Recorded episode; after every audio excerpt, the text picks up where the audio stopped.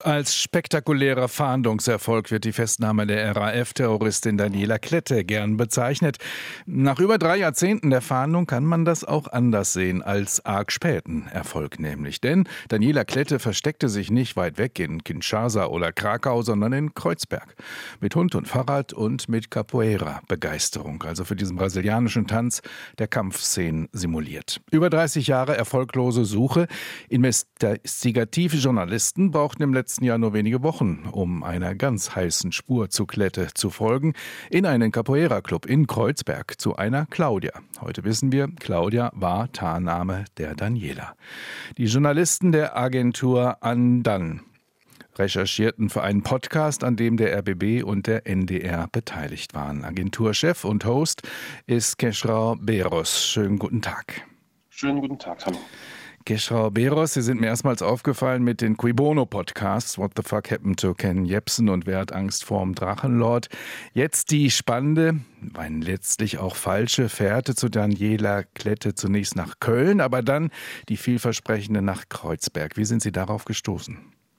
Ja, das ist ja das, das sogenannte Reporter, ReporterInnen-Glück.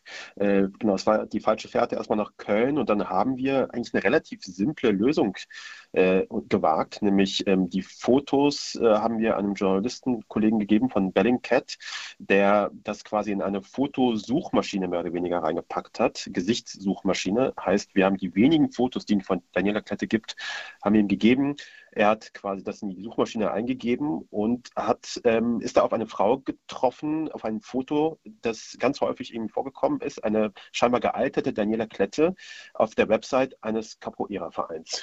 So, und dann dachten wir, das klingt ganz schön absurd und ist auch noch hier nebenan äh, in Berlin-Kreuzberg, also direkt bei uns vor der Haustür. Und so sind wir da hingekommen. Nach den neuen Informationen jetzt durch die Festnahme, sind Sie sich sicher, dass Sie da die richtige tatsächlich im Visier hatten in diesem Capoeira-Club? Ja, ziemlich sicher. Also wir waren am Anfang, äh, als die ersten Informationen rauskamen, dass Daniela Klette festgenommen worden ist, waren wir natürlich so, okay, äh, wer ist das jetzt genau? Wie finden wir das jetzt heraus? Und mit äh, dem Verlauf des Abends gestern ist das, hat sich das immer wieder konkretisiert. Auch durch ähm, andere Quellen konnten wir das quasi bestätigen. Und diese Capoeira-Geschichte ist dann tatsächlich das Zündlein an der Waage gewesen, weil es ist eine so spezifische Sache, äh, dieses Capoeira, dass das für uns dann sofort dann klar war letztendlich, okay, das ist genau die Person, die wir auch gesucht haben. Also die Frau, die gesuchte Terroristin Terroristin nennt sich Claudia, haben Sie rausgekriegt. Sie war Richtig. in diesem Capoeira-Club, zumindest vor ein paar Jahren noch. Gab es noch was, was Sie recherchiert haben und das sich jetzt bestätigt hat nach der Festnahme?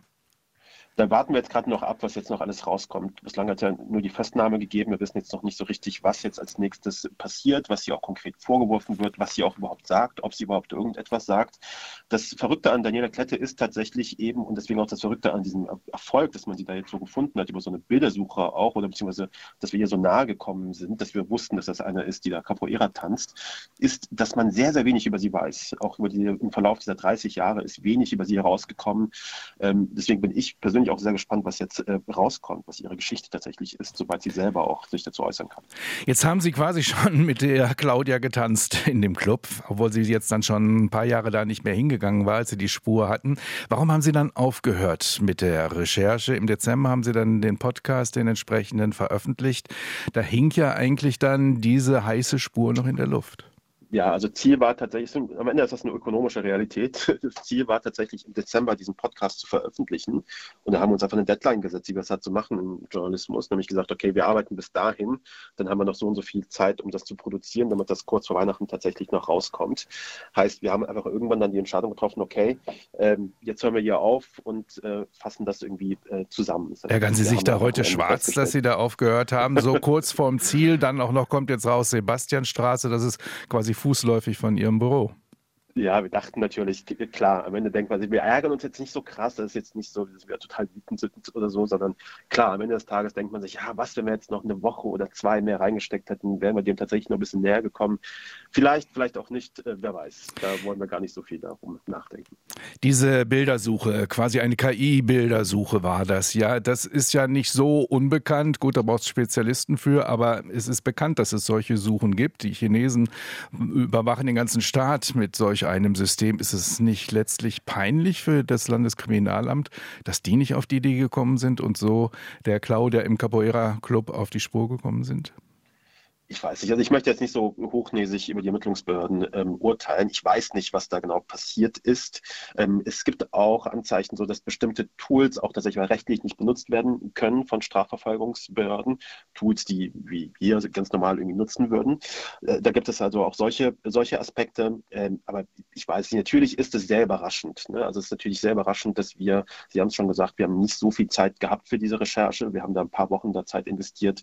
Äh, vor allem äh, Sören Musial und und äh, Silke Grunwald möchte ich hier namentlich nochmal erwähnen, äh, die haben diese, sehr, diese Zeit da quasi investiert, dass wir das so schnell, dem so nahe kommen konnten, ist schon erschreckend. Aber ich weiß nicht, was da bei den Behörden da tatsächlich äh, passiert ist intern. Das Landeskriminalamt Niedersachsen erklärte gestern, der entscheidende Hinweis zur Festnahme von Daniela Klette sei im November aus der Bevölkerung gekommen. Mhm. Wart ihr das?